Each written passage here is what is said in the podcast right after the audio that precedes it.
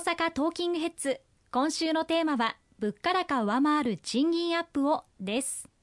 まずは先週お伝えしました公明党の3つの還元策について簡単におさらいしておきたいと思います。はい、あのまずその前にですね、はい、あの今のその経済状況についてどのように見ていけばいいのかというまあ前提について少しお話をさせていただきたいというふうに思います。はい、あの冒頭オープニングでも申し上げましたけれども、1990年代バブルが崩壊をしてからの30年間、まあ日本経済はデフレ経済という状況がずっと続いてきました。まあ、日本の企業も特に大企業ほど短期的な業績改善を優先して値下げをする。また利益を確保するためにコストカットを図る。取引先から安いものでもっといられないのかもっと勉強できないのかということを言う。そして賃金もできる限り上げないようにするという、まあ、低成長低賃金そして低物価という経済、まあ、これがデフレ経済、まあ、物価が下がるというのがデフレですけれどもこういう状況が続いてまいりました、まあ、低物価というのは消費者の観点から言うと、あの、物が安いというのは、あね、悪いことではないんですけれども、しかし日本の経済全体を考えると、物価が、あある程度適度に上がらないということは、企業の収益も上がりません。企業の収益が上がらないと、新たな投資もできない。また、従業員の方々のお給料も上げることができない。新たな投資ができないと、企業が成長しない。そしてお給料が上がらないと、消費がさらに拡大をしないという、日本の経済全体が、まあ、縮小し続けるという状況がが続いてきたんだというふうに思います。この30年間の流れの中で国際社会全体で見ると、日本は本当に経済成長取り残されてしまったという感があります。で、また日本の物価も非常に安いということは、海外の方々からしたら観光に来るには大変魅力なんですけれども、じゃあ日本で働こうと思うかというと、あるいは日本に企業として投資をしようかというふうに思うと、コストは安いので投資はするけれども、成長が見込めるかというとなかなか成長が見込めないので、投資も思い切った投資を行いにくいという状況がありました。やはりこのデフレ経済から脱却をしていかなければいけないということで、まあ、この10年近くですね、今の自公政権でデフレからの脱却ということを目指して、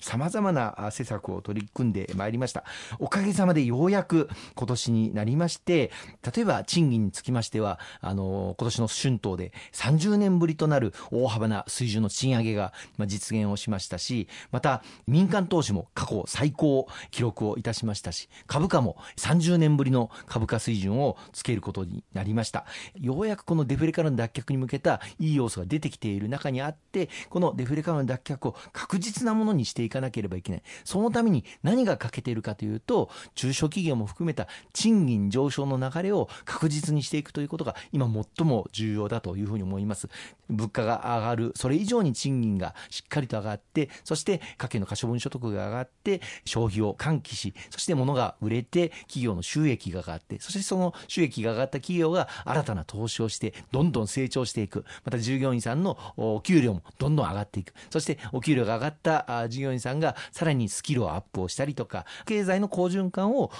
いかに実現をしていくのかっていうのが今の日本の置かれている経済の状況であるということを前提に今回の新たな総合経済対策そして還元策も組ませていただいているということをまずご理解をいただきたいと思います。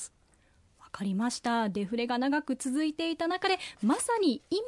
賃金上昇への転換点となっているということなんです、ね、おっしゃる通りですね。ここでこの賃金上昇の流れを築くことができないとお給料が上がらないから物を買わなくなる。そうするとまた安いものを求めていこうというデフレに逆戻りしてしまうかもしれないようやくこのデフレからの脱却というものが現実になろうとしている。今この時にあってデフレに逆戻りさせてはならないという固い固い決意で今、政府与党を挙げて、今回の新たな総合経済対策、私ども公明党も数多くの提言を入れさせていただいて、成立を図っているということをご理解いただければと思いますね。その流れを頭に入れながら3つの還元策について伺っていきたいと思います。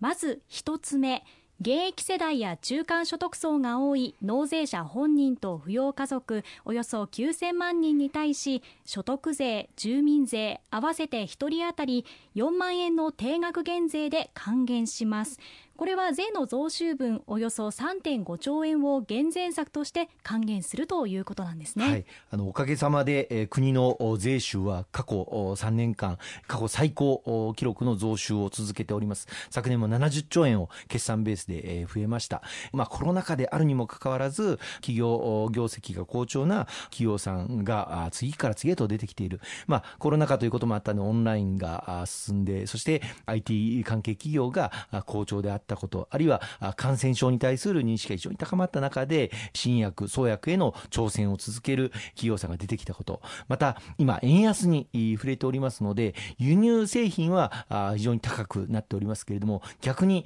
日本から輸出する産業については、この円安を力に変えてですね、日本の製品をどんどん海外に売り込んでいこうと、まあ、自動車産業をはじめ、日本の美味しい農産品、果物、こういったものも、この円安を力にして海外海外にどんどん売り込んでいこうということで成長している企業さんもあります。まあ、こうしたことが功を奏して日本の国税、そして地方税も含めて税収増が続いております。この物価高の中で今国民の暮らしをどう支え乗り切っていくのかということをしっかり国民の皆様にこの税収増分をまずこのタイミングで還元をして賃金上昇の流れを確実にするまでの間しっかり国としてお支えをしていこうというものになります。でその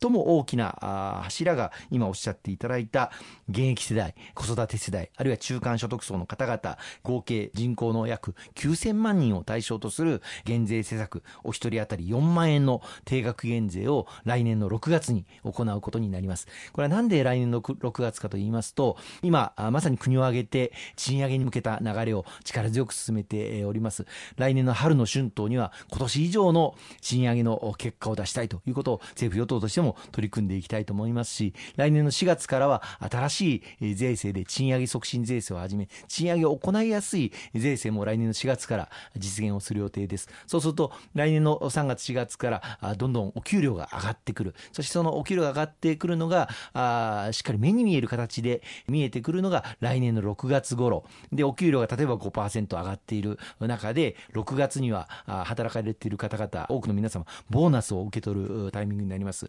月月額のお給料をかける、まあ、2倍、3倍というボーナスをもらうときに、その金額の手取り分がどれだけになるかということが次の消費に大きく影響するんですけれども、まあ、通常であれば、ボーナスを2ヶ月分、3ヶ月分もらったとしても、所得税やその他の税、様々引かれて、実際の手取りはガクンと減ってしまうんですが、来年のその6月のボーナスの時に、所得税をお一人当たり3万円、住民税をお一人当たり1万円、まあ、1人当たり4万円ですね。で、ご家族、例えば4人家族であれば16万円減税をすれば、その分手取りが16万円、去年より増えるということになります。お給料が増えて、ボーナスも増えて、そしてそれ以上に手取りもさらに16万円増えるということですから、ああ、これはたくさんもらったなという気になりますし、じゃあこれを使って美味しいものでも食べに行こうか、あるいはこれまで買うの我慢していた新しい電化製品を買おうか、あるいはこれまでコロナ禍でなかなか行けなかった旅行に行こうかということを考えていただけるんではないかと思います。あの、減税よりも給付の方がいいというふうにおっしゃる方もあのいらっしゃいます。給付は、やはり低所得の方々に迅速にお届けをしなければならないので、低所得者層の方々に年末に後で詳しく言いますけれども、迅速にお届けをしますが、中間所得層の方々に給付をするとどういうことが起こるかというと、大抵の方は貯金をしてしまう方が多いんですよね。やはりそれをどう消費に喚起をしていくのかということを考えた場合、来年のこの6月、ボーナスのタイミングでどんと手取りを増やして、そしてそれを消費に向かう、その機運を作っていくということが非常に大事なので、今回減税という手法を取らせていただいたということをご理解をいただきたいと思いますね。効果的なタイミングを狙いつつ減税を行って手取りを増やして好循環を作っていくということなんですね。はいおっしゃる通りです。わかりました。ありがとうございます。後半も引き続きお伝えしていきます